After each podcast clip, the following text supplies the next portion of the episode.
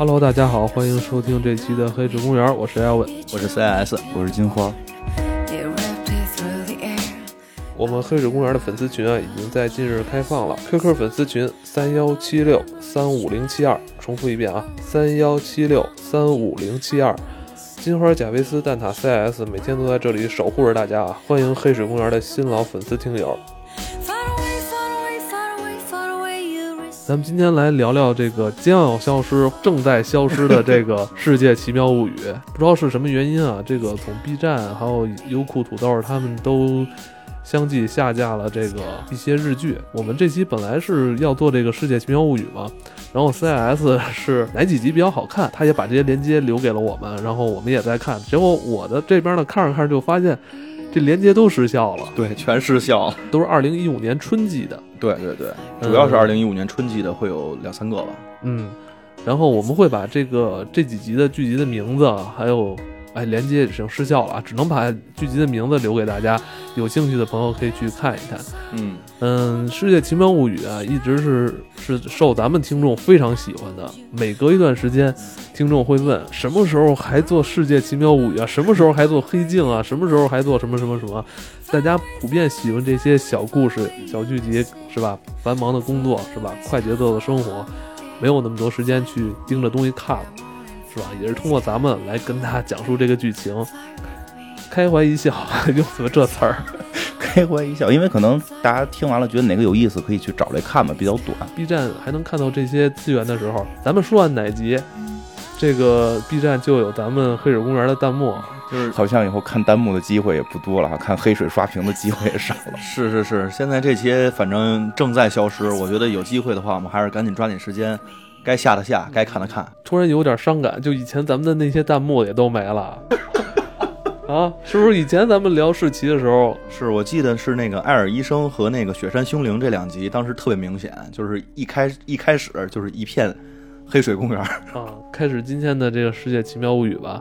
今天给大家带来的第一个世界奇妙物语的故事是这个名字叫《地府灵》，伊藤润二老师之前的一本漫画，然后是伊藤的一篇漫画来做的这个。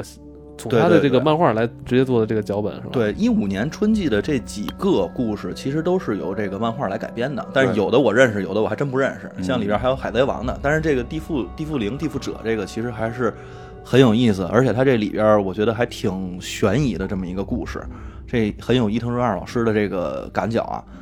故事其实并不是特别复杂的一个故事，就是深夜一个警察在外边巡逻的时候，突然发现了。有人站着，跟那个我们知道稻草人的那种形状啊，对，站在一个公园里边，对，然后双臂张开，就站在公园里边，然后别人问他什么，他全都愤怒的回答，全都是你不要管我，都是这样的一个状态。发现这件事儿，其实，在。他们那块已经不是一个特别罕见的现象了。虽然在该地区可能是首例，但是在整个全国境内已经发生了无数起。他们已经看过很多了。对，就是有人在这个路边是吧，站着持这个稻草人状是吧，这胳膊还弯曲的这种很怪异的这种姿势，普遍大家都听说过，电视上也有报道。对，然后而且这个还特别逗的是，他们这个日渐增多，就是经常会有人。不知道在什么时候，然后他就会变成这样的一个状态，而且特别逗的是，我觉得日本而且是自愿的啊，是自愿对，是纯自愿的，而且还特别逗的是，我觉得这个日本人们也特别的热心啊，然后他们组织了一个叫什么清水什么心灵会，不是宗教组织，其实是一公益组织，他们会去跟这些人去聊天，说你还需要有什么东西来帮忙，我们其实是一公益组织，然后我们来可以帮你敞开心扉，帮你解决你心里边的痛楚，有点像这个。人中关怀是吧？对对对对对，然后就去跟人家去聊，而且他们相信，觉得这事儿呢比挺奇怪，他们可能是受了某种心理的打击，然后所以才站在这块变成了这样的一个东西。那这我们这女主角也就出来了，她也就是这个叫刚才这心灵会的这个互助会的这一员，她就到了这块跟这帮人去聊天，说：“哎，你你为什么呀？你这心里头有什么解不开的结儿啊？”然后还了解到说，这些人还经常会有一些留恋的东西，比如说有的人狗死了埋在这儿，哎，他就在这儿。所以的话，他就一直觉得这是一个心理问题，他就坚持着要跟这帮人去聊天，通过这样的方式解开他们的地缚。但是故事的发展呢，就往下走了，因为有更多的人逐渐的变成了这个状态。包括他有一天晚上回家的时候，发现他自己本身的那个社长，他应该是社长吧，还是他们的经理，也站在了他们家里边。这块我当时看到的时候，我也觉得挺奇怪的，为什么他的这个经理要站在他们家里边，而且也是双臂张开，就肯定是有特别留恋的地方，社长不肯说。然后这女孩就经过了一系列的这种怎么说研究和考察吧，发现这些人其实，嗯，心里头一定是有东西的，每个人心里都有事儿。心里都有一个解不开的心结啊。对对对，然后终于有一天，他又到了公园，看到这个人的时候，还是原来的那个人啊，但是那个人已经变成石像了。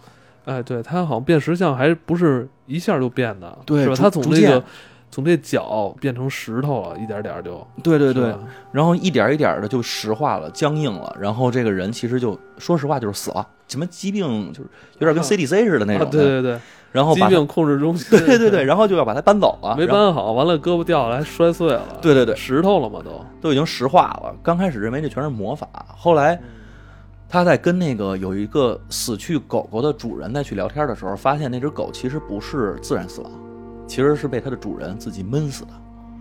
这时候他才想到说，这件事儿可能跟他们自己心里头犯下的罪孽是有相关性的，而不仅仅是说有一个心结。这些人可能都是犯了一些罪行，而心里头过意不去。他在回家的路上还看到了，比如说有的工厂倒闭了，是因为某个人，那个人也变成了地缚者、地缚灵。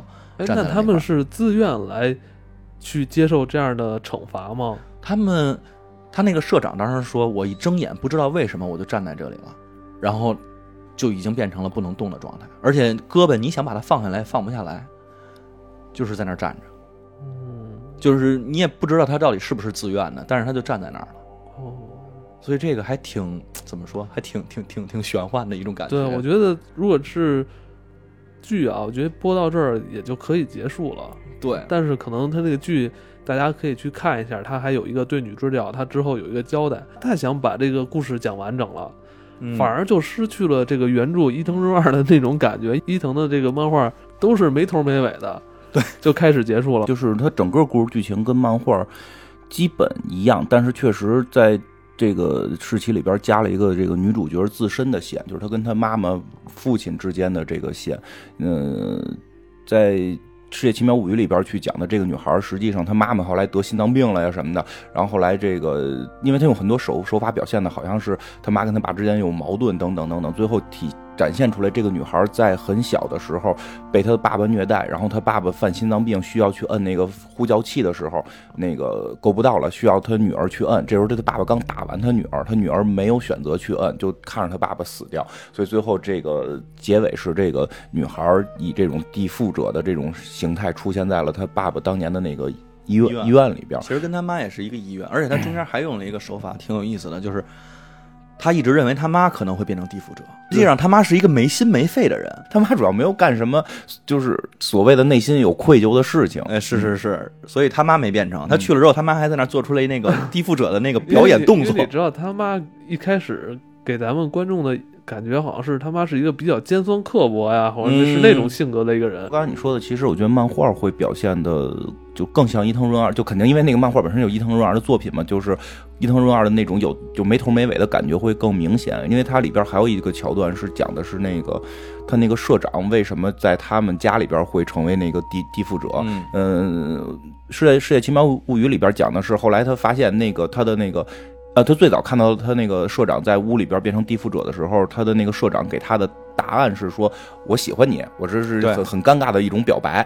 然后那个，所以我因为女孩开始认为只有留恋才会在这个地方嘛，说我可能留恋你，呃可能是这样吧，还说我觉得表我一直喜欢你，但是这种表白方式让我很尴尬。但是到后来，当女孩发现并不是由于留恋才成为地缚者，而是因为这种愧疚感，然后这种为了自己犯的罪而去赎罪的这种感觉的时候，他就去调查了。其实这个社长以前。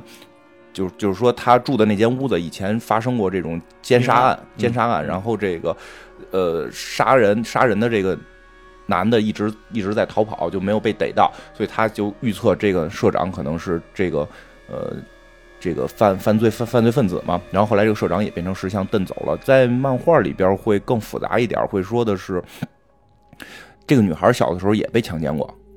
就是其实他们是一个人，对，也被这强奸过，然后逃跑了。然后呢，这个屋子里边的那个原来住的那个女主女女女性也被一个人就是这种奸杀逃跑的。按照这个作案手法，一看是一个人，所以就是实际上这个社长也是曾经去伤害过这个女孩的。然后最后结尾的时候，因为他没有就是那个父母那条线嘛，没有结尾的时候就是人把他的社长从屋子里边搬走了，然后他自己就背着包就说离开了这个城市，去了别的城市。但是大街上这种低富者的人就会越来越多，就很有那个。伊藤润二的感觉嘛，就是依然这样，就依然这么怪，但是没有人会去管，而且主角是在里边游离的这种状态，就主角最后他其实没变，呃，没变，他走了，他漫画片就走了，哦嗯但是满大街都是，啊，对 对对对。其实更多的是表达一种负罪感吧，因为包括我在看的时候，那个嗯怎么说，就是这种赎罪的心理。因为其实有些人像弄死一只把自己家的狗弄弄死了，其实它本身，呃，因为它里边还会有设定，就是那个狗是咬过它是怎么样，就是它并不是说诚心我是一个大坏人，我要弄死这只狗，而是说它不小心也好，或者说当时一时起了恶念也好，去把这个狗杀死之后，这种负罪感一直埋在人的心里边，没法去释放。我们在看这个剧的时候，你会发现这些地富者好像心甘情愿的去受这样的惩罚。对他觉得这样是一种释放，他觉得这样的话，我可以把我内心深处一直压抑的罪罪孽给释放出来。就是这些人，我觉得至少至少地缚者还是有这种罪罪恶感的吧。至少杀了狗，他知道好像是错了，对吧？因为再再往下有一个故事，就是会会讲到那个，就杀死蚂蚁，他都茫然不知。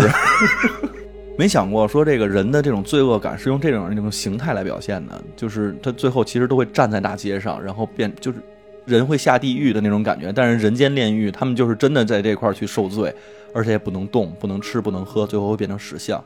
就他表现的，我觉得那种心理状态还挺挺形象的，所以看上去当时看的时候，第一是挺悬疑的，第二是最后这个结果其实还是有一点反转，让人感觉挺有意思的。嗯所以我觉得这个故事可以拿出来第一个来讲一下。但是现在好像也不太容易看到了，因为刚才咱们在录之前，我还说咱们再翻出来先看一遍，对对对结果发现那个优酷全阵亡了优酷土豆上也看不到了。嗯，嗯，呃讲咱讲第二个故事。咱来第二个故事吧。对，对对，咱来这篇故事叫什么名儿？接下来那咱就讲那面具这个吧。面具。啊，这个其实也是一个，当然这个漫画作者我不知道金花知认识吗？就是叫永井豪。也不太熟这个，对这个，反正我看他的作品，应该在国内没有特别知名的，但是在日本可能还可以啊。嗯，这个故事呢，其实也有点这种悬疑的色彩。不是悬疑就是恐怖，对我觉得恐怖。已经是很恐怖了。故事一开始讲的就是一群小学生去做这个社会作业去，嗯然后他们就没事儿就跑到，他们要找这种就是市面上的一些传说，但是嗯可能跟我们的工作也差不太多啊。嗯就开始有个老和尚先给他讲了一个，对，先有一老和尚给他去讲一个寺院的住持吧，可以说给他讲，就是说曾经有个传说，这个传说就是有我们这边有一个僧人以前见过一个能把自己脸摘下来的人。这个人其实他那个整个的面具就是富有他的灵魂，每个人其实都是。嗯小孩儿的听完这个传说，传说其实挺简单的，就是吓唬小孩儿的嘛。小孩儿回家的时候就不断的发现有各种的那种迹象，包括他自己的朋友给他打电话说：“我觉得我的脸要掉下来了。”他们俩以为是相互开玩笑呢，嗯但是第二天这小女孩儿都没来上学，嗯他就已经开始有点信以为真了。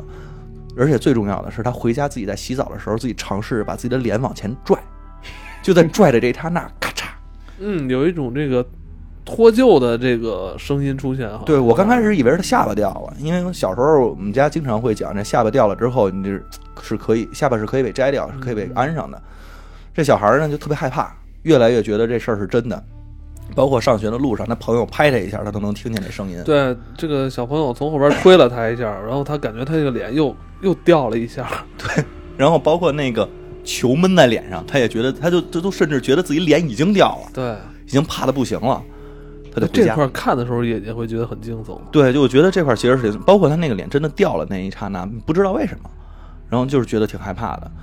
然后他回家的路上，他碰见了一个大爷，那大爷的脸长得就跟他在寺院里面看到的那个面具是一模一样的。大爷是远远远的一直在盯着他，对，就一直一直看着他，没有。后来他就等于是在路上真的撞到这大爷了，嗯然后看见大爷之后，他就觉得已经害怕的不行了，就回家，晚上还做噩梦什么的。我们小时候都有过这么一经历，就是自己老觉得是自己想的。是的，是因为小时候吧，咱们会对很多事儿产生莫名的恐惧，对，比如一个人或者一个一件什么事儿，就是小孩儿的那脑洞吧，都跟大人不太一样。我小时候我记得最逗的就是我我们家那边有一个管片儿的一个叫段奶奶的一个奶奶，她就天天推着个那个小车，然后四处乱走。但是我们家只要一说段奶奶，我就害怕的不行，因为我小时候的理解是段奶奶是断了一半儿，只有一半身子的奶奶，让她推着车走就是飘着走，然后就特别害怕。啊，你知道我小时候有一个特别害怕的嗯事儿啊，就是我小时候冬天，那时候我们家住也住平房嘛，嗯我在屋里洗脚，冬天不是烫烫脚，不是舒服吗？嗯睡觉。然后我在烫脚的时候，我我脑海里总会浮现，就是说我们那个大杂院儿会突然蹦出一只大猩猩，要敲我们家门。我不知道，就是一个特别怪，就是一个连锁反应。只要我每次晚上一一烫脚，就会出现这么一个很恐怖的想法，小时候好像这种东西真的特别就特别莫名的一些特别莫名一些特别莫名的一些恐怖的一些想法会出现在脑子里。这个片儿里边也是，刚开始咱看到这儿的时候，都认为这小女孩是自己的遐想，但是就在这个时候，她的爸爸妈妈在那个餐桌前静静的等待着有人敲门，哎，然后她爸爸妈妈就去开门了。开了门之后，结果就是长着那张面具的脸的男人站在了门口，而且他爸他妈特别欣然的就把他给迎进屋来了，对，感觉是相互认识一样对，就是那个这小姑娘在大街上碰到这个老头儿，对，嗯然后这老头儿就说：“不用担心，我来去解决一下，我把这个麻烦可以解决掉。”然后他就进了小女孩的屋，这时候小女孩已经睡着了啊。进了小女孩的屋，拿出了手术刀，戴上了那个眼镜儿，对，然后就在小女孩脸上开了一刀，嗯，把脸给摘下来了。把脸给摘下来了。就这个时候，我已经就觉得有点害怕了。但是镜头马上一反打，看到这小女孩其实不是人类，是一个机器人儿，哎，就是她其实是一个机器人儿。然后这老头儿就趁着这个功夫，镜头再一回打，就是老头儿做完手术了，就已经调整完了，跟他爸爸妈妈说，说这个，哎，他这个肯定是自己心里边有一些其他想法，而且面具的确松动了，我已经都紧好了，把他的脊柱也调高了，调调宽了，然后他能长高了几厘米，嗯。然后包括他的这个思想，我也把它都调整好了，没问题了。嗯，这时候我们知道这小女孩肯定就是生化人嘛，或者是机器人儿，机器人儿。对，那个老头儿还说呢，嗯其实他是一个很优秀的这个机器人儿，他哎有了很多其他机器人儿没有的一些过多的这个，担忧想法。然后但是现在已经帮他就是更新好了。对，感感觉是要觉醒的时候，然后突然时间停止，然后进来了一个人给他给修好了。对然后第二天一早，这小女孩就特别开心的就上学去了。对没有再交代说小女孩之后是怎么样因为。她的那个思维已经被清除了嘛。对对对，但是这时候电视里边播了一则新闻，嗯这新闻很有意思，说这个日本已经常年出生率为零。二十年了，对好像也不是日本，就全世界了，对，他就全世界。而嗯他们就是已经说，已经开始说，也许日后生化人才是人类的未来。嗯，他就是已经有开始有这样的言论就是再去。人类已经失去生育的能力了。对对对，嗯这时候我们还不知道为什么呢？就是你这人怎么可能失去生育的能力呢？对，然后可能这个新闻就简淡淡的就过去了，然后这个夫妻俩就开始聊天儿。对，然后就是说，咱是不是这周末去吃个饭呀？然后爸爸说，对我最近工作也挺忙的，我一定得带着你们出去慰劳一下你们，慰劳一下你们，慰劳一下你们，慰劳 就就一下的不停的就卡卡壳了。然后这时候我觉得就一又反转了，对，这又一次大反转，然后这爸爸耳朵开始冒烟了，就嗯坏掉了。坏掉了。妈妈突然说了一句话，我这时候其实真的是后背汗毛起来，告诉我，我就说我不喜欢这个旧型号了，感情这都已经是生化人了。嗯，电视里又播了一则新闻，说这个紧急插播，我们这个 TM 五点零 记得特别清楚 对对对，TM 五点零开始来侵袭了对，这个大家赶紧做好这个防毒措施。对，妈妈就掏出了防毒面具，把外边的被子都收回来了。再一镜头反打，就是又到小孩这边了。他在上学，远处就是特别繁华的城市和繁，就是有工厂有城市，飘过来浓浓的这种黄烟。我就这种，你可以看出巨巨大的那种污染，没错，卷着就那就往这边赶，但是这个孩子们就非常开心，毫无顾忌的在在街上追跑打闹。您看就知道他们习以为常了，他们是生化人嘛，认知里边自动屏蔽了这个天气污染这个事儿。甚至他们可能是不需要呼吸的，对吧？对，所以就是整个这个片儿，我觉得之所以拿出来讲，真的是因为这两次反转给我反转的，我这心里头还真是咯噔咯噔的。对，没准我觉得那妈妈都不是人了。对，都有可能，因为想他二十年他没有那个出生率为零了，嗯这几这两个口子其实看也就二十来岁，三十不都不到三十。我琢磨啊，如果是咱再去延展的去思考这个事儿，他可能就是在城市里边生活的都是生化人，可能人类都适应不了这种这种环境。你想什么什么 T T M 五点零这种东西，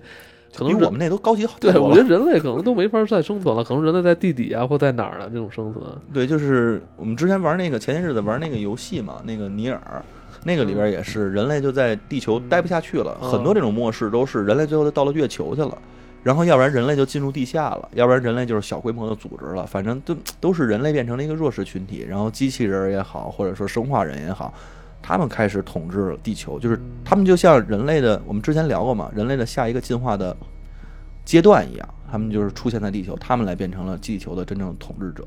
这这个片儿，反正我觉得也是有点这个意思，往那块儿去走。真的往下想的话，也许不知道以后是不是这样了。其实这片儿我觉得有意思的地方是在于，就是生育生育的问题其实挺挺挺神奇的，因为很多片子里边日本居多，国那个英国我记得也有，英英美也有，就是会认为人类往后灭亡的一个途径是没有生育能力，就生育能力的完全丧失，包括那个什么叫叫什么来，十四岁的那个日本的那个很厉害的。恐呃恐怖漫画里边也是，他讲到就到有一年之后，所有的人类就不能再生了。然后那个他们那个最后那一代孩子嘛，最后那一代孩子的故事，那一代孩子是长到十四岁，是外星人进攻，会会有这种说法。包括其实这个这一这一集试期里边讲到了，也是说人口生育有问题，就是很好像国内很少对未来世界的想象是生育有问题，因为好像我们可能。不怕生育问题，就比较能生我们。但是国，但是国外对于生育问题其实很多是比较担忧的，因为很多国家已经开始负增长了嘛。然后这我觉得这里边特别逗的是一个什么事儿啊？就是他把养育孩子这个事儿变成了一个刚需，就是你没孩子就没孩子呗，对吧？两口子过不完了吗？我觉得丈夫是一个，这就如果那个妈妈是一个人类，那丈夫一定是刚需，这个我能理解，他可能需要一个男人照顾他，或者说性方面要去满足他。就是它会变成了孩子也是一个刚需，就人类是不是真的有很强的这种养育养育下一代的欲望？就所谓的母性也好，什么也好，哪怕我养的是一个机器人，就这个有可能，我觉得应该是人类可能不能说每个人都有，但是可能绝大部分比例里边，人类的心理诉求里边可能会有这个对于抚养后代的这种欲望吧。就因为你像《猿人泰山》的故事不也是，就是一个猩猩的孩子死了，他就把一个人类的孩子去抚养嘛？就我觉得。这里边这这一集里边这个点会让我多想一下，因为因为我可能没有太强的这种欲望。你没有太强欲望，结果现在就他有二胎。哎，你看，你看，你看这这事儿闹的，你看，你看，你看，我爸有这个欲望吗？我爸这个欲望比较强。要二胎多生个孩子也是继承父愿，对对对对，为为了因为是让为让我爸高兴嘛。但生一孩子让爸高兴，这个传统的想法都会是这样嘛，就是老一辈儿会比较喜欢隔辈儿亲嘛，这很正常。嗯。就是你没有那么多的精力，其实再去弄一个孩子，然后或者开始怀，一直到出生，我觉得那段经历其实消耗是蛮大的。嗯就对于妈妈更是，但是对对于其实咱们现在都是双职工家庭，这个对对比比较困难。日日本比较传承的就是，因为他是一个人能挣出一家人钱。哎，最关键的问题就是时时间成本。那个片儿里边儿很明显就是妈妈就是居家嘛，居居家做饭，然后就是看孩子。这个包括美国的很多也是这种状态嘛，所以他们多能有很多孩子。如果说双职工，双职工能互相能力了了就不容易再养孩子。让我想起了以前的一个故事，嗯，世奇里边的那个什么机器人工厂那个，记得吗？就一漫画家老啊画漫画，然后哪儿都不要他，是不是有点像那个？做梦的那个，做梦的那个我记得咱们讲过，特意讲过那特意集吧做讲过特意讲过梦的那个，那那挺逗的。呃，那个是直接在脑内了嘛？这个是在这个是在现实。我我可能喜欢现实这种。那我看这片儿还有特别想的一个小，就是就是就是你你应该知道了吧？就是那个机器人儿啊，你也想你想要两三个孩子是吗？两呃可以弄两三个女朋友嘛？就是机器人儿女朋友。你可能要付出很高的这个成本啊！我操，这很贵的这东西。那那也我觉得也值当。不过说这多延展一步，就挺有意思，就在于就是我一直在考虑这个问题，因为你说当真的是你可以设定那个，就因为母他那个妈妈跟那个。老爸爸这两个人明明显是两口子关系嘛。嗯当你可以完全设定对方的时候，就是你想让他长什么样就什么样，你想让他什么性格就什么性格，就真真到这种状态的时候，这种东西还会有特强的感情吗？指你是指什么感情？就是你会满足你的欲望吗？就我觉得一定不会的，就跟会吗就跟你那个东西就跟你买了个电脑似的，你知道吗？但是都是你设定好的，都是你设定对好的。我我会很喜欢我的电脑，但是我不会跟我电脑谈恋爱的。也不一定。首先来说，咱们现在还没有进入到那个阶段，嗯还没有进入到那个阶段。如果咱们进入到那个阶段的时候，咱们这个思维方式会有所转变的。二十年前，你无法接受，就是说我摁摁手机就把这个东西买回来了。你当时肯定在讲，我都没有看到他们要买的，我怎么可能相信这个东西哎，呢？是是是是是，这说的真是。那可能过了十年、二十年之后，你现在已经觉得，哎，我买这个东西，我为什么要去实体店？我在手机上一买不就好了吗？是吧？你这现在再说我我要去买手机，我要去某某商场去挑选一下手机，也也也不也有点怪吧？对你现在买房，有的时候都直接就是租房买房，其实也啊线上都能搞定嘛。对，所以你看，我觉得还是咱们的这个思维方式可能还没有到那个维度，你知道吧？是是我有一个什么新的女朋友，可能这个女朋友她明明明就是一个生化人或怎么样，可能大家不会觉得奇怪，觉得这是很正常的。金花那个时候就开始天天努力挣钱，然后买更多的女朋友。对啊，肯定是这样。但是我就是就是就是刚刚才艾文说那个是，就我觉得有可能会那样。但是 CS 说那个也也有道理，就有也有可能会是就是我没法跟他产生真正的感情，然后可能没法满足我的欲望。但我现在是无法确定这个事儿真的发生，因为我觉得在我死之前这个事儿一定会发生。那个，对啊，就我觉得。这个发展很快，真的可能再有十年、二十年，这种更高智能的女朋友可能就会研制出来了。我现在一直 一直在调整自己的心态，怎么去面对这件事儿。你没跟 Sheldon 似的，在在在那儿算算，我要活到这儿，我还得干点什么。对我现在是在调整这个心态，就是嗯从某种欲望上讲，我是希望能够跟机器人女朋友谈恋爱，然后这样可能就花完钱比较比较省力气。但是我也会担心，就是我把它买回家之后，我只是拿它当一个摆件儿，我反而没法跟它产生感情。哎，是不是我每天思考这些问题都太奇怪了？有点有点奇怪。你要是能买一堆的话，我觉得你不不不考虑这问题了，那可能还是价格的问题。是吗？反正我觉得我这辈子这件事儿应该能够赶上了。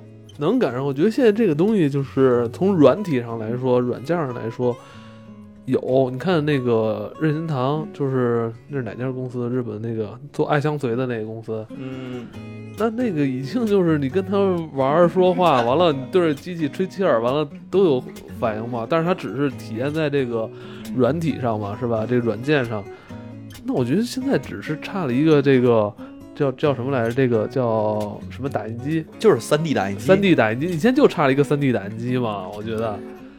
是然后还有一个特别像肌肤材质和肉材质的这种材料这早就有了，早就有了。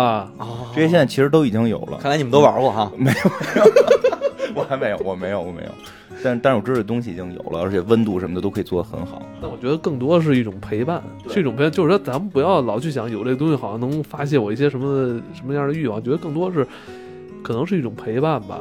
反正我觉得就是真的，可能在二十年之后，这会是一个我们真的需要坐下来思考的问题。我可能只是想的早了一点。嗯，你你有一个软件儿或者一个 app 可以做出一个以金花的这个思维的这种一个社社交的东西，比如说我进入这个 app 之后，金花就跟我神经病似的给我打招呼，我明白，就是做一个 app，然后可以这个用我的思维跟大家聊天儿。嗯，这这是不是也是一种方向，是吧？是初级的方向。就是不知道你能卖出去吗？不是可以加收费，就是开始就是只有大概五万句话跟你对话，然后你必须得充充一个 充一个什么值，我再给你。就是我就说就别告诉蛋挞，蛋挞到时候直接去打工去了。了。他那，这时你的父亲向我走来，对我说：“你想生个孩子吗 往下讲吧，不行了，太可怕了，太可怕了，叫来世不动产，非常好看。这是哪年的呀？这个应该是一三年的吧，如果我没记错的话。嗯对，然后现在其实它会有那个单单集的那个故事，会会能看到，嗯所以它是比较有意思的。因为我们知道这个所有人，其实我们都想我们走了之后会去到哪儿。对，对，这这是一个特别重要的问题。这个故事给我们就把这个问题给解开了，对，心结了。对，人去世之后，他将要去往哪里？其实，在咱们传统文化里边，人要经过什么六道轮回啊，嗯完了投胎转世啊，咱们的这概念里边，好像投胎转世就是你要重新做人，嗯，是吧？但是在这个来世不动产里边呢，就是你不一定做人不一定做人。为什么？他这个你这人活一辈子是有一个绩效的，人家是有大数据库的。对，我说大概讲一下吧。你干了多少好事儿，你干了多少坏事儿都有记录。对，我觉得大概讲一下啊，就是其实故事一开头就是一老大爷，这人才五十来岁，嗯，五十一我记得好像。好像是五十一，然后他就在病床上，已经其实看这状态还没有说不行，但是他一闭眼一睁眼，就来到了一片大草原了。嗯，然后大草原上哪儿都没有各种的房子，只有远处有一个小小的房子，那个房屋子，上面写的就是来世不动产。推开门就进去了，进去之后推开门之 先出一只鸡，先出一只母鸡，嘎嘎嘎走出来。我刚开始其实第一次看的时候，我特别不理解为什么要出一只鸡。后来看见那个他进了屋之后，还看见那桌子上摆了一个盘儿，那盘儿里边有水，旁边还有个鸡毛，肯定是那鸡刚吃过或者喝过之类的。但是迎接他的只有一个人，就是一小伙儿，年轻个儿也不高，然后就跟他说欢迎您来。对，是一个房产中介，哎，一看就是房产中介，特别热情，就赶紧您坐，您喝水。进去之后的话，你看的全都是贴的这些东西，上面写的是多少多少 PT，其实多少多少分儿嘛，我们知道多少多少 point，每一个全都是，比如说大熊猫啊，然后有什么猴子呀，有什么的各种各样的。这男的呢就往那儿一坐，就就有点懵了，说您这是什么地儿啊？那人就开始给他解释，你已经死了，您知道吧？他说呃，我觉得我可能是死了。那您现在到我们这儿来的话，我们其实就给您选一个您来世的居所，嗯，就是您来世的身体到底是什么样的。对，这男的跟咱思想是一样的，先想咱们不一定都是做人吗？对那小伙儿说那不一定，那不一定，能不能做人可不取决于你。对，得看你今生今世你都干了多少事儿。对，那小呃小伙儿中介问他说：“你下辈子还想做什么？”哎结果对老大爷说：“下辈子还想做日本人。”然后那小伙儿说：“这个不一定啊。对，这个人类现在是一个特别热销的一个房型，所以的话您也不一定能得上，得看您得多少分儿。对，那这样吧，咱看看您得了多少分儿。他们打开那电脑，嗯你说人家那个设施也挺好的。打开之后的话，输入姓名，输入你的出生日期、生辰八字吧，你就可以看到你这一生都干了些什么，最后总得分是多少。嗯，这一输入呢，进去之后，然后就有很多很多的数字，这个数字其实都不懂什么意思，所以大爷就一个一个问，对，说你说那个那三百多那是什么意思？那具体数我记不清了啊。嗯，就是有的数高，就是代表你干过很多好事，哎而且干了多少次。对，这个他都他都能记录出来。对，你要干了很多不好的事儿呢，比如欺负女同学啊，什么嗯那个，呃，什么不刷牙啊，这种反正比较负面的、不健康的这种生活习惯，都会给你进行这种减分儿。就是连洗脸这件事儿，我记得特别清楚，它有一个三万多分儿的，不是三万多次的。那个上面他就是记录着说这那这是什么意思？告诉说这就是您一生洗脸的次数。他说哦，我每天早上起来洗脸，竟然还会得分呢，那这真不错。然后那你能告诉我底下那个就各种各样的都有啊？能告诉我底下那个三百多那是什么意思吗？那是您随便扔垃圾的。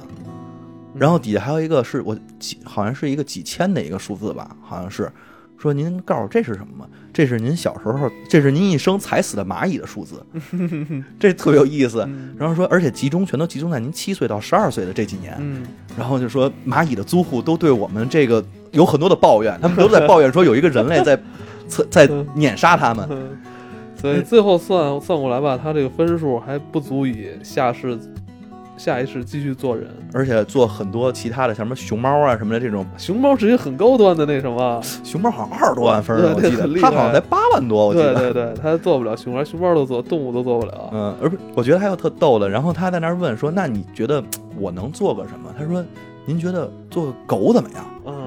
说这个是一个日本的斗，嗯是能斗狗对，斗牛有点像斗牛犬那种。啊。说你这个，你这没准还要干好了之后，您还能拿冠军呢。嗯，然后那人说：“哎呀，做狗这不太好吧？而且这狗的寿命太短了，我能不能做一时间长点儿的？”他说他他想做一个长寿的。对他想活得长点，他说给您介绍，您可以当象拔蚌。对，您这一生就在沙子里边待着，不用动会儿，然后能活一百五十多年呢，一百六十年，您这多好啊！对，然后那人还说，我这觉得这也不能这么悠哉，这一百六十多年，对咱还是换一个，无聊了，太无聊了。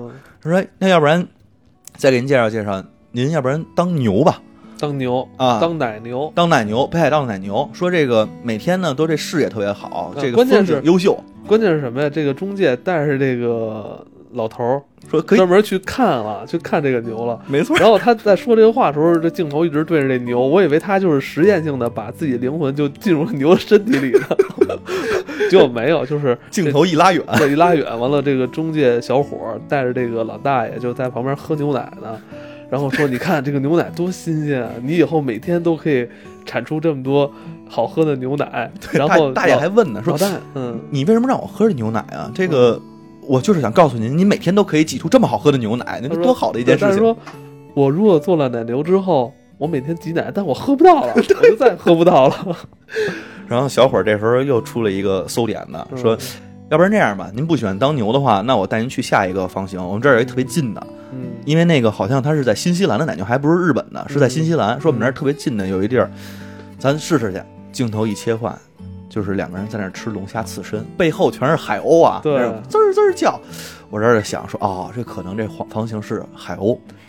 然后结果不然，小伙儿说：“您看这个，咱们这个户型是不是特别好吃嗯，？”然后开始说：“可是咱们都把户型吃了，真的好吗活着呢，还那须子爪子还动呢，直接抛开后盖儿就直接吃肉。？”看着挺香的，对，然后说下一辈子能变得这么好吃也不错嘛。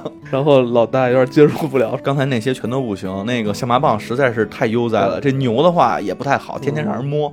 说这个我记得好像还有一个动物吧，呃没有，就就两个，就就两个。这两个对，然后说这个龙虾绝对不行。嗯然后说那哎呀，那怎么办呀？您这分儿也不够当其他的。这样吧，我再给您找找。然后找找找找找，突然找到了有一个蝉，就是我们知道知了猴，对就是那个那个玩意儿，滋溜滋溜叫的，对，蝉是近些年这个非常热销的一个户型。而且是出人意料的热销。嗯然后说为什么？大爷就问为什么呢？说蝉呢这一生其实在地下有大概五六年的时间，出来只有一星期，但是这一星期时间它是特别嗨的。特别嗨的，每时每刻都特别嗨。对，为什么这么嗨呢？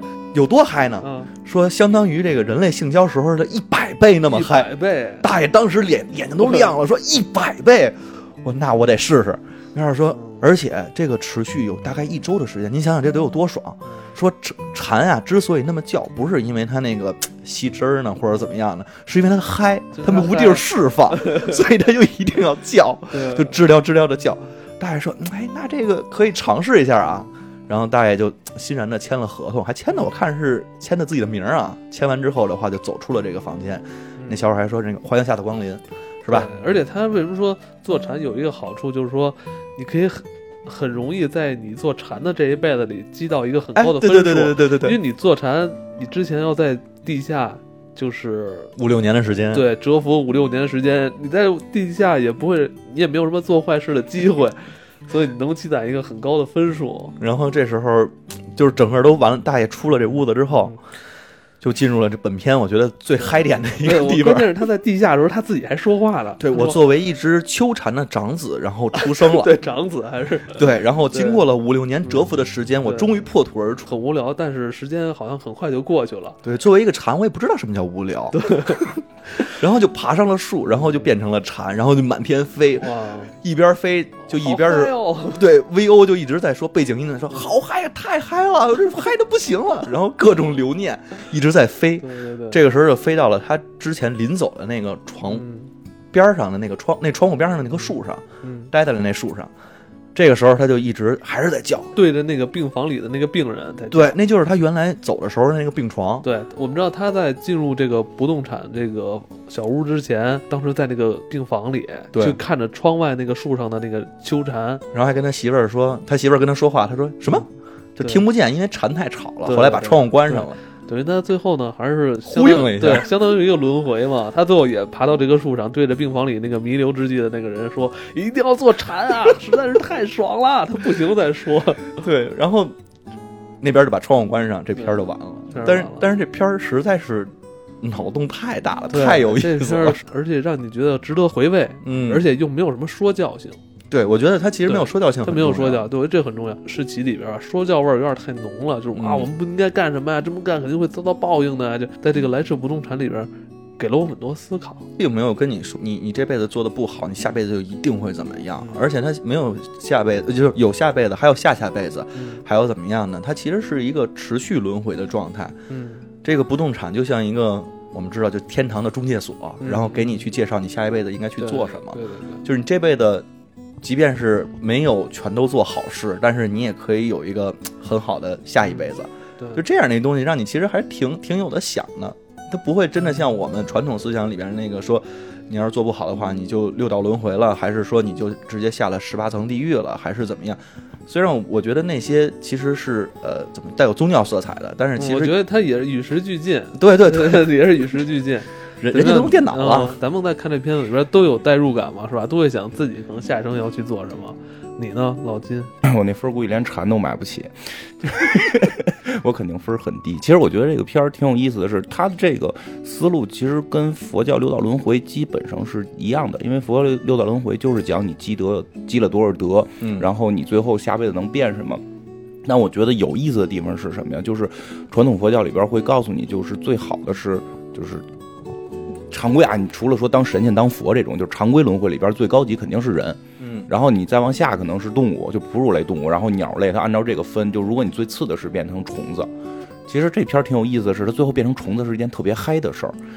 因为我在那个就是看那个片儿的时候，就是一上来就他特别问他你要干什么，就是你下辈子做什么，我特别正经的，我要当日本男人，嗯。啊日本人男的就，我就特想你这辈子不累吗？对吧？我就是在想，我下辈子干什么？我肯定不选择干当人，那除非就是说我我到那儿能中头奖了，我出来是思聪，这个可可以，对吧？就是如果出来还是现在这个样，我还得就生活挺奔波的，你感觉好像真的没有禅去象拔蚌啊，就不用那么奔波了。但我我还想有快感呀，所以我也觉得禅可能是个好选择。其实坐禅在这片子里边儿就是是一个跳板，在很短时间里边儿能帮你再去增加一些分数。对，你在想那个就是唐僧十世金蝉子转世嘛？哦，这这里边可能是有原因的。你修了十世禅，你修了十世禅，在多嗨呀！怪不得那个老唐后来呃成为人之后，就对那些事儿都已经已经都 对啊，都都不嗨了，觉得都无所谓了。做这实是禅，金蝉子转世嘛，十世金蝉嘛，就其实这个还真的挺有意思，就在于我觉得在于讲，就是因为首先你看他给你去看的那些分数都是你会犯的错误，啊，我他他不是说你杀人了，他你杀人了你得一低分，咱们普通老百姓也不会去干。他比如说报纸搁在地铁里没带走，然后垃圾扔错了，然后什么门口换门口拿了新伞没没用拿你自己的旧伞，就等等一些。包括踩蚂蚁这件事儿，谁小时候没拿放大镜观察过蚂蚁？但你也不知道为什么，你拿放大镜一看蚂蚁，蚂蚁就死。就就是我们可能确实伤害过很多这种生命，但就是他他很这个，我觉得跟我们就很很接近，所以可能就会想到，我们真的说如果有六道轮回，可能也不一定会成为特别厉害的人，出身特别好，含着金金钥匙的那种。可能含着金钥匙的人都是十世金蝉转世，他当了十辈子蝉，有这种可能吧？就是我觉得关键就在于他说讲轮回，你到了都你到了植这个叫什么昆虫身上，可能你也会很开心。而且关键后来我还查了一下，你知道这蝉最多的有能活十七年的吗？那它地下就一直待着是吗？啊，一直在地，而且啊，这蝉特别有意思，它一般都是三五七，它在地下这个折，它们都是指数，嗯，因为指数的因数很少，所以它在钻出土的时候，就是哦哦，它就是在争夺领土，还有就是竞争啊，就是它这个食物啊什么的，都会对它特别有好处。所以说，昆虫世界也很复杂，人在基因里边就已经有这种特别有秩序的东西在了。对一个虫子能活这么多年，它有什么意义啊？修行啊，哦，修行就啊，为了十为了十辈子之后能当富二代，我觉得那说特有道理。就你在地底下待着，反正你也不会干什么坏事儿，你就攒分儿呗，啊，对对对对对，拿个拿个低保分来十辈子，挺好。嗯，我估计他那个当人的那个分儿啊，还没到那低保分呢。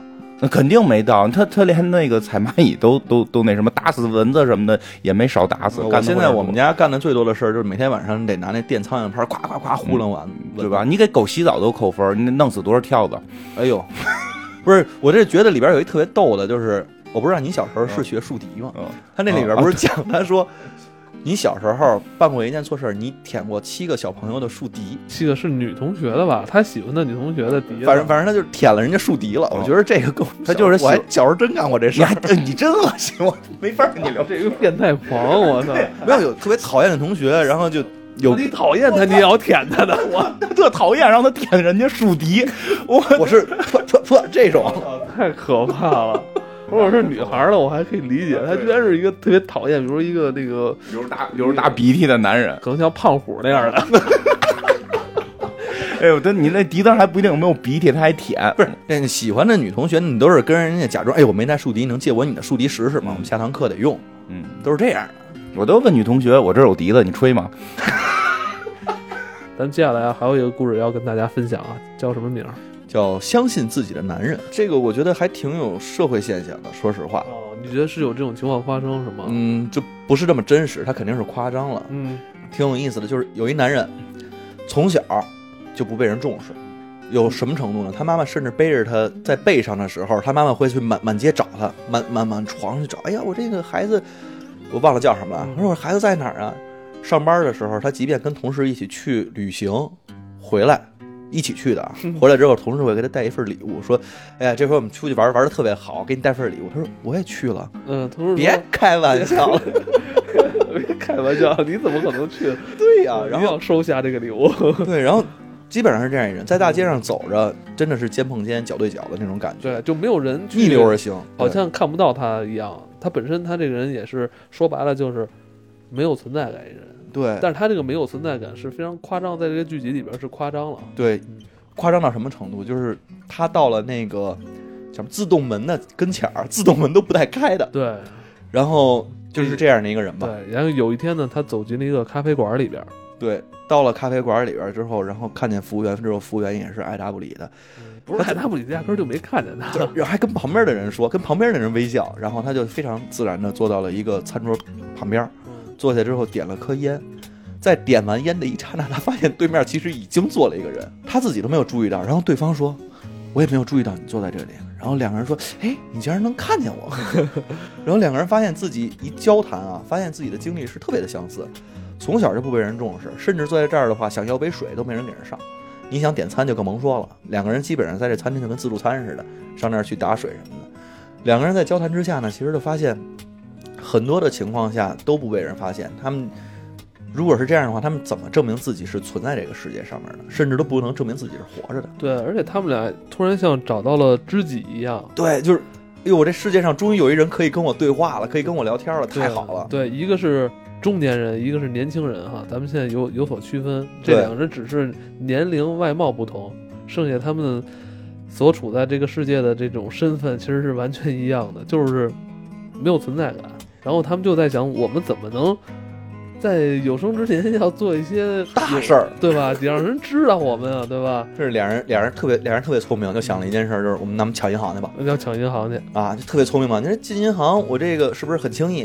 对啊，就拿钱呗，对，而且他们进银行就完全不用什么枪啊，什么这个就西装革履的。外部设备，他们很自然就直接走到这个银行柜台里边了。对，但是他们在进门之前就先遇到了挑战，因为门儿开不了。对对对，就两个人就互相一试，告诉我们用的策略就是等。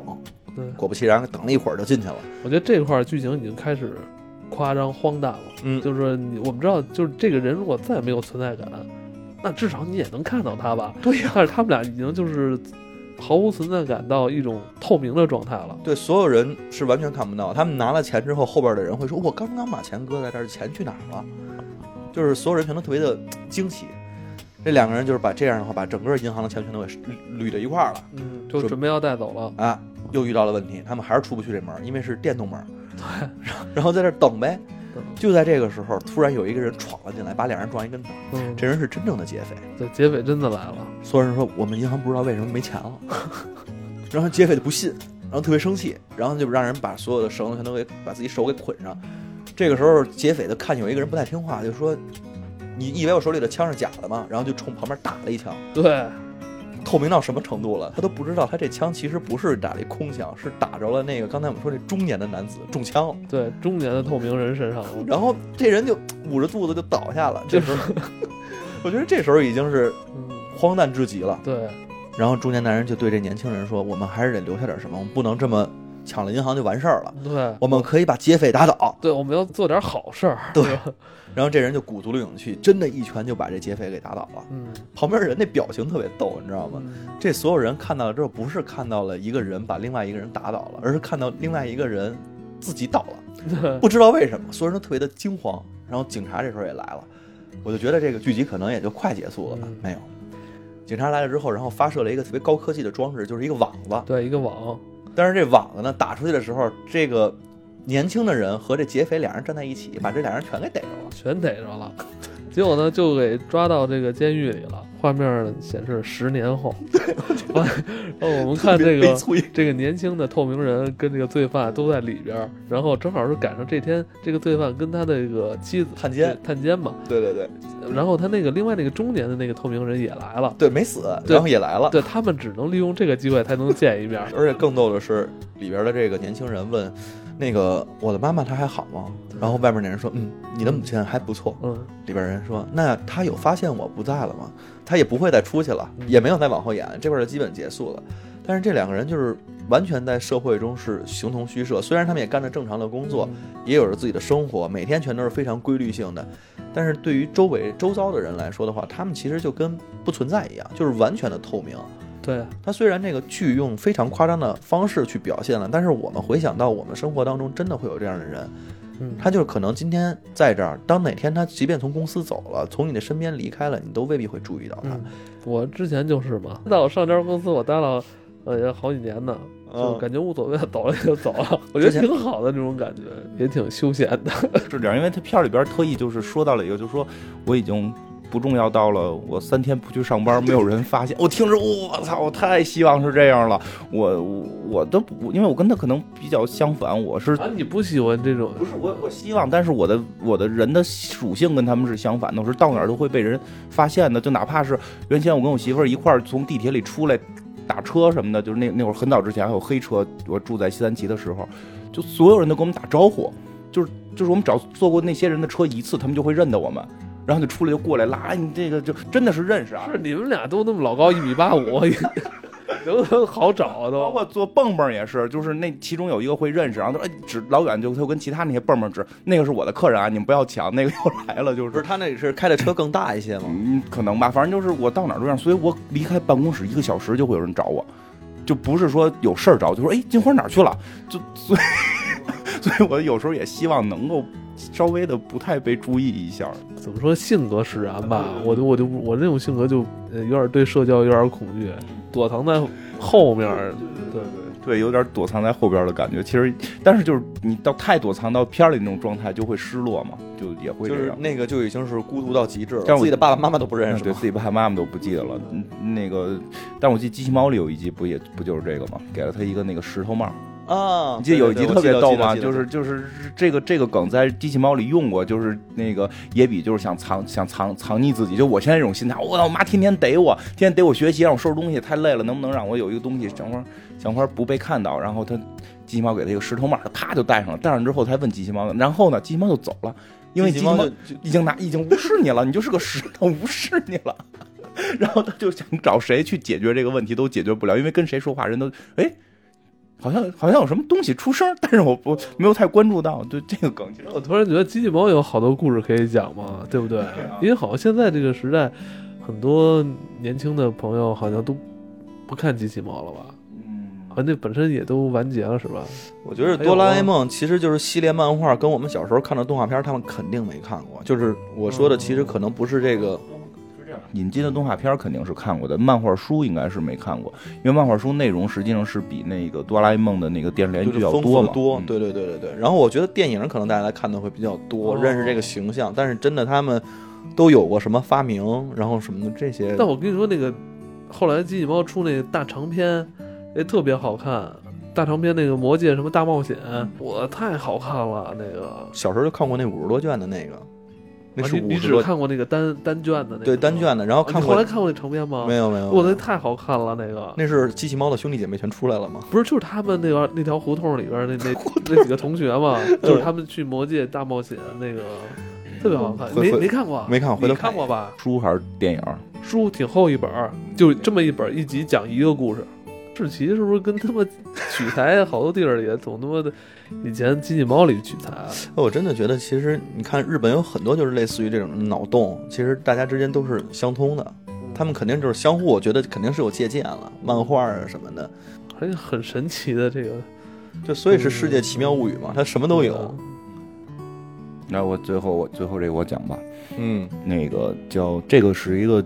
应该是九十年代的，我记得好像是，是因为我能够看到的时候，那个画质已经惨不忍睹了。全哪一篇啊？叫《奇迹的二十三分钟》，嗯讲的是一个日本军国主义，就是法西斯纳粹的那个那个讽刺他们的，这个这个对对吧？那是讽刺那个军国主义、法西斯纳粹的，就是他们因为日本日本就是一直也受右翼影响嘛，就就但是他们实际上主流的一些就是有文化的人还是认为应该是和平，对对是这种状态嘛？他实际上是在讽刺说，未来某个时代，日本军国主义正式抬头上台了之后，对于日本小朋友们的这个洗脑的这么一个故事。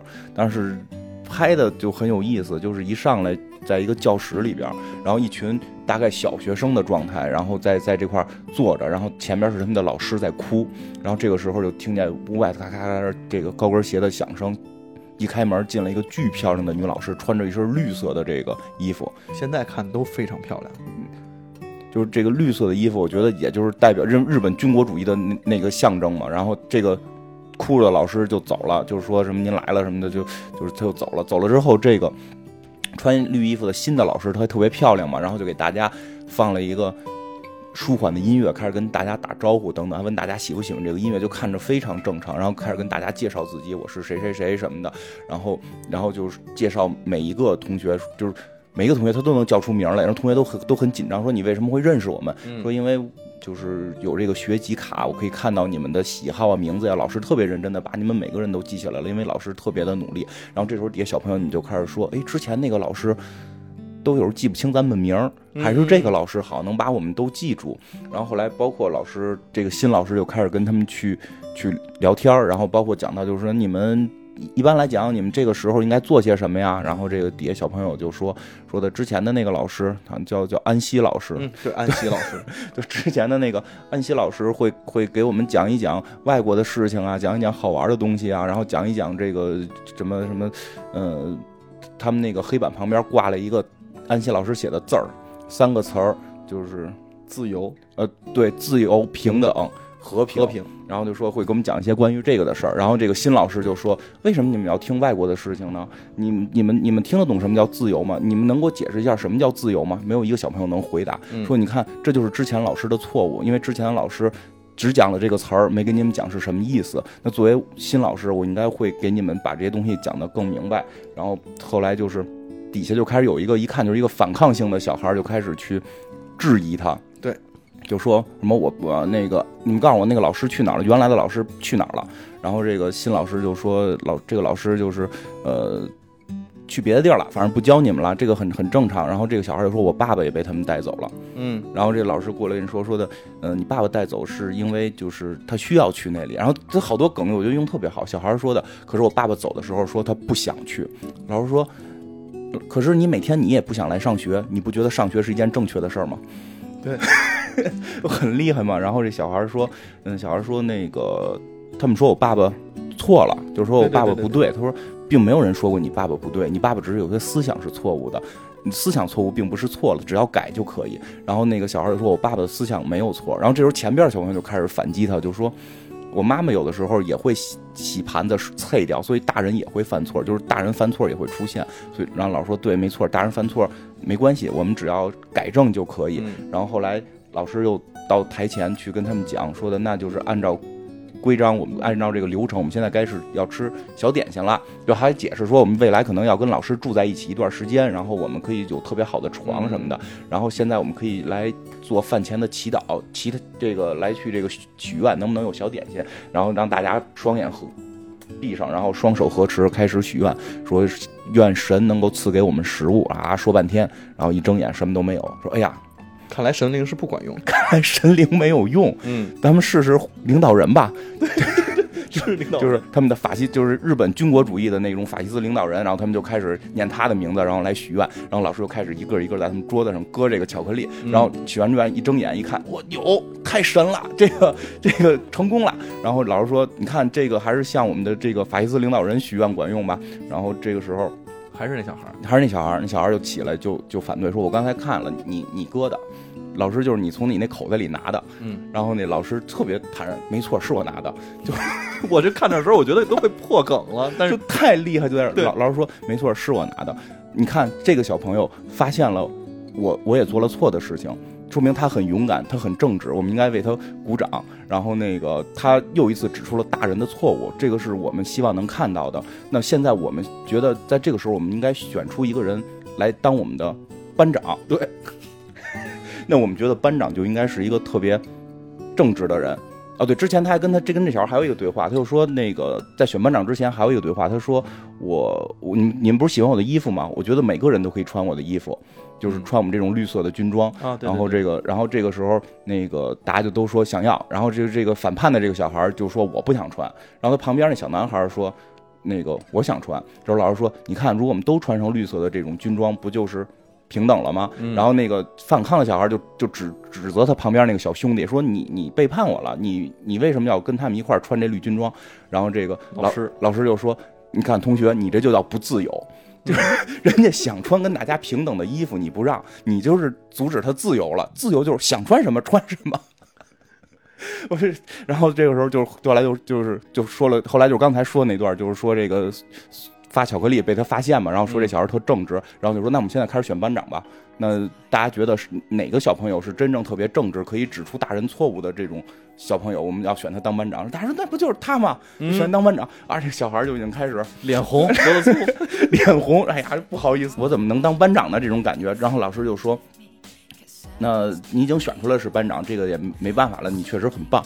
那这时候需要做一件事情，你有一个特殊的权利，作为班长，你有个特殊权利，你可以布置教室，你可以选择在黑板旁边到底做一个什么装饰。”然后那个小孩说：“可是我没想好。”他说：“想想不想好不重要，你看现在上面挂的那个牌匾了吗？上面写着这个那那几个字儿的，咱们先把它扔了，那个地儿就归你了。你可以把你想的东西放在这个地方，让全班看。”然后小孩想：“哎，有道理啊，这个荣誉我得我得来着呀。”他就走上前要去扔这个，然后临扔之前他还犹豫了一下，说：“老师，这个是之前老师写的，真的合适吗？扔了？”老师说：“没关系，如果你不想扔没关系，我觉得有别的小朋友想去帮你一起扔。然后就有一小孩就站起来了嘛，我我呃我要去。然后那个被选上班长这个人就急眼了，不行，我我的责任我来，就 就把这个顺窗户扔出去了。然后老师面带微笑看了看表，过了大概二十三分钟，还不到，差一点儿。然后最后老师说：“好了，现在我们坐下吧。就是班长也已经选出来了，然后我们已经跟大家都熟悉了，然后点心也吃了，我们开始上课吧。那你们刚才不是跟你们说给你们发平等的这个绿军装吗？现在有就有绿军装，同时你们还有一本新的教科书。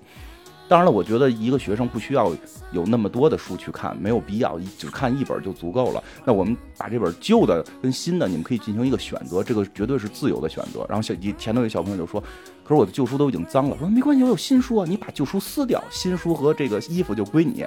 然后老师带头就撕了一本书，然后其他小朋友听到这个特别激动，就纷纷把自己的书都撕掉了，然后上上前边去领了新的军装和这个新的新的教科书教科书。